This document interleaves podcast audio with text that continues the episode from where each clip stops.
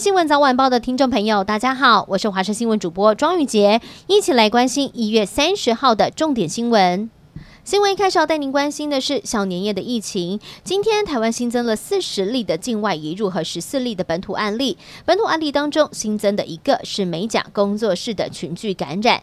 远雄自贸园区一名确诊的移工，他的女朋友曾经去做过美甲，而这一间美甲店其中一名员工小孩就读加贝尔幼儿园，同时跟女友一起做美甲的三名同行的友人也确诊了。而另外宜兰礁溪的案情延伸到了高雄某一所幼儿园验出有四位小朋友确诊，还有一例确诊的小朋友的姑姑是由阴转阳。陈世忠表示，目前台湾有宜兰礁溪、前都跟房仲三大传播链，还待厘清。而整体的疫情什么时候可以看得到曙光？最快得等到二月十号开工之后第四天才会比较明朗。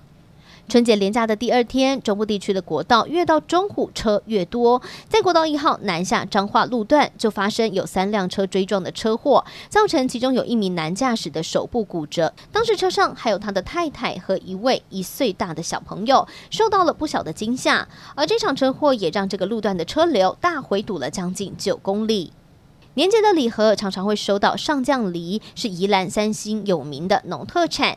但是今年一月，因为气温一路的往下降，再加上连日来的大雨，导致有不少花苞受损，授粉成功率不到两成，果农损失相当惨重。而澎湖倒是两样情，位在澎湖马公市的乌坎里是当地的高丽菜产区，这次种出了高丽菜又大又圆。而今天社区也举办了高丽菜王的竞赛，冠军是超过十公斤的巨无霸。中国国家卫健委统计，二十九号本土新增了确诊案例五十四例。虽然说数字没有明显的增加，但是当中有二十例都是集中在北京。北京冬奥在二月四号就要登场，剩下不到一周的时间。北京的卫星城市雄安新区就传出二十四号低调的封城一个星期。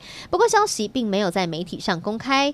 德国的媒体推测，当局之所以会这样秘密封城，可能是与北京冬奥有关。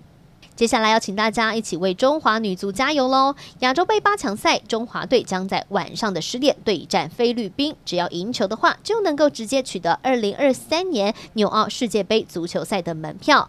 中华队日籍总教练越后河南表示，虽然菲律宾非常具有攻击性，但也已经演练出因应的对策，在今天晚上的比赛信心十足。而娱乐焦点要关心的是艺人安以轩的丈夫德进集团的主席陈荣炼，他卷入了澳门赌场大亨周兆华在中国违法设立赌场的案件。澳门警方证实是扣留了两名疑犯，其中包含了四十九岁的陈姓男子，并且以不法经营赌博和洗钱两项罪嫌。对此，安以轩并没有接电话，经纪人则表示艺人私事不便多做回应。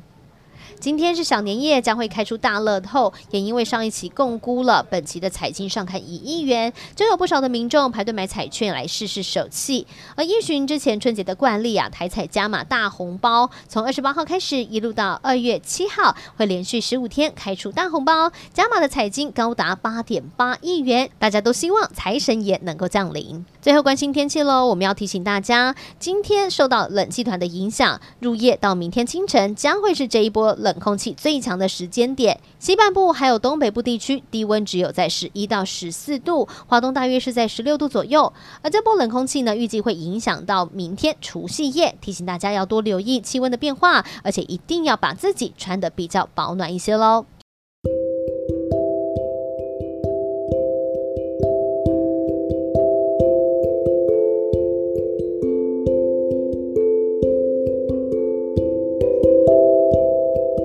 以上就是这一节的新闻内容，非常感谢您的收听，我们下次再见。